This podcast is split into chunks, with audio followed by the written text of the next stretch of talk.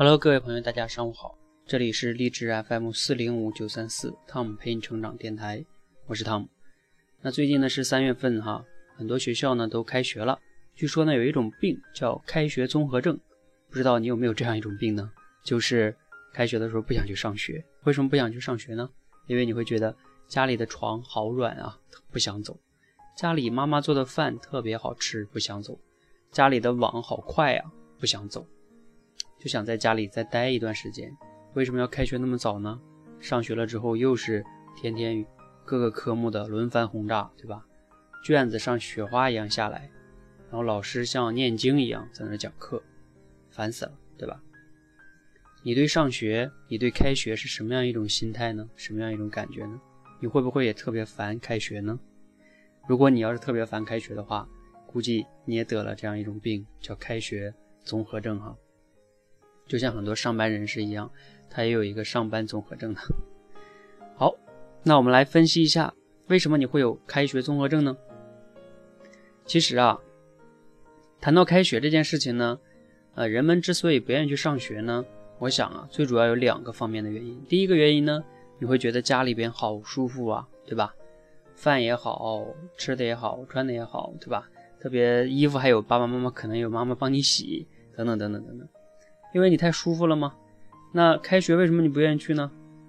当然了，烦躁啊、枯燥啊、累呀、考试啊、有压力啊，然后每天那么多的上课呀，对吧？所以你就不想去。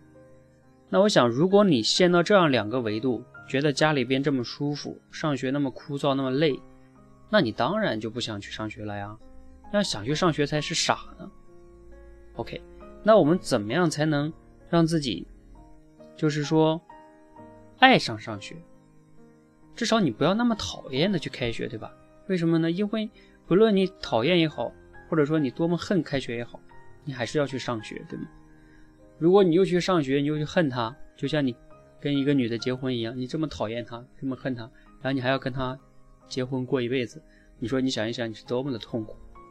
所以呢，今天汤姆老师给你们分享一下，你怎么样才能让你爱上开学，哈，爱上上学。那其实呢，刚才我们谈到了哈，你之所以讨厌这个上学呢，源自于你觉得家里边很舒服。第二个呢，就是你觉得学校太枯燥，对吧？太累，考试太烦。其实你仔细想一想的话，你要是每天在家里边那么舒服的过，我相信你也受不了，对吧？其实上学有它好的一面的哈。其实就像很多人上班也好，上班也有好的一面呀，它可以赚钱呀，是吧？那创业，创业多累呀，创业多苦逼呀。很多人为什么那么多人创业啊？因为有成就感啊，因为能实现人生的价值啊，对吧？所以对于我们来说，你要想去找到上学，你喜欢上学的一些原因的话，我想呢，也有两个非常重要的维度哈。第一个维度呢，就是你要看到上学这件事情本身背后的意义是什么。比方说我自己啊，我我自己当初是还不是比较喜欢上学的，为什么呢？因为呢，我在一个东北的农村长大，那我从小呢就被爸爸妈妈耳提面命的说，你要好好学习，然后你就考上一个好大学，然后你就能走出农村，改变命运，对吧？其实这个就对我来说是一个我上学的意义啊，我要脱离农村吗？所以呢，我有了这样一个意义呢，我就会不那么讨厌的上学。OK，所以呢，你自己一定要找到一个你上学的意义哈。我曾经呢，在这个春节回家的时候呢，给我一个外甥哈沟通过，他今年大概就上初三。好，我跟他聊了一下，我说你上初中其实真正的意义啊，一个呢就是拿到一个这个出门证哈，因为你这样的话你可以去啊有更大的一个机会。如果很多人都说大学生不值钱，对吧？但是请问，如果你连一个大学生都不是，那你难道会比大学生更值钱吗？所以呢，我在之前那一期节目里边有谈过哈。如果你可以去搜一搜，叫初高中初高中六年读书的意义，你可以去搜一下哈。啊，我想说的就是读书呢，它真正的意义是让你开了一些见识，然后你有一个资格去跟目前整个中国也好、世界也好的年轻人处在一个起跑线上，这个非常非常重要啊。那我想谈的第二个是什么呢？就是上学，如果你还有一个原因就在于，比如说像很多人都说，那我也知道。啊，好好学习的话，可以这个啊有自己人生的发展啊、梦想啊，然后可以啊上更好的名校啊，然后人生可以找更好的工作呀，巴拉巴拉的，对吧？谁都有这种梦想。但是呢，有有人会说了，那我上学实在是不爱学习啊，我学的不好啊，对吧？我学的好痛苦啊。对，当你特别痛苦的时候呢，我相信你也不会去坚持了，你也还是不会喜欢。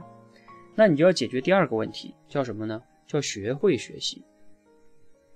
因为其实学习这件事情呢，呃，我曾经跟多次跟朋友聊过哈。当你一旦进入社会之后呢，因因为汤姆老师已经在社会上工作了比较多的年了哈，就是说，那我经常会跟朋友聊天说，上学的时候你会发现考试的那个事情啊，跟你在社会上相比的话，上学其实它没有那么难的。为什么呢？你比如说考试，就是考试的时候，呃，我们考试时候学的那些东西啊，它在书上都有原理、有例题，对吧？然后我们不断的练，然后平时有什么月考啊，什么什么各种考试去练习，然后考试的时候再考一下，考得不好我重新再来一下。你要知道，你上学时候学的那些东西，它都是有标准答案的。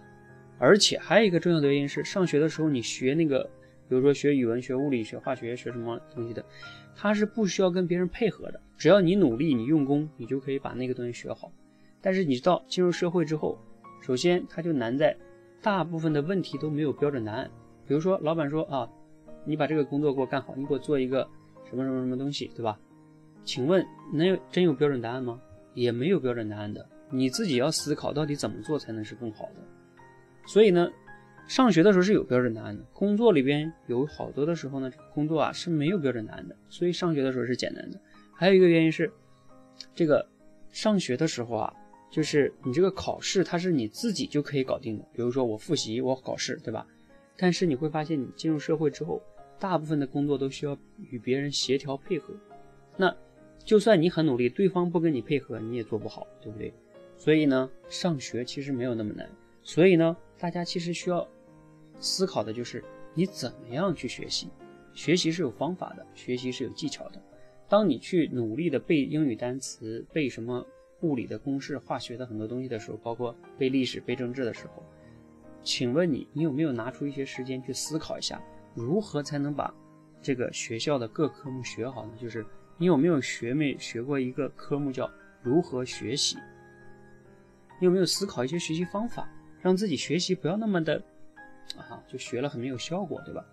然后你这样的话呢，你如果掌握了一些学习方法的话，那你学习又没有那么痛苦了，对吧？你又找到了学习的意义，我想呢。你每年的开学的时候，你就不至于那么痛苦的去上学，然后呢，你可能会慢慢的还会喜欢上上学，会爱上上学，因为上学能让你实现人生的一些理想，能让你认识到你学到一些你曾经不知道的东西，其实很有趣的一个东西哈。所以呢，大家呢，最后呢，给大家两点建议哈，就是第一呢，好好的去想一想上学对你来说意义是什么；第二呢，花一点时间，好好的去。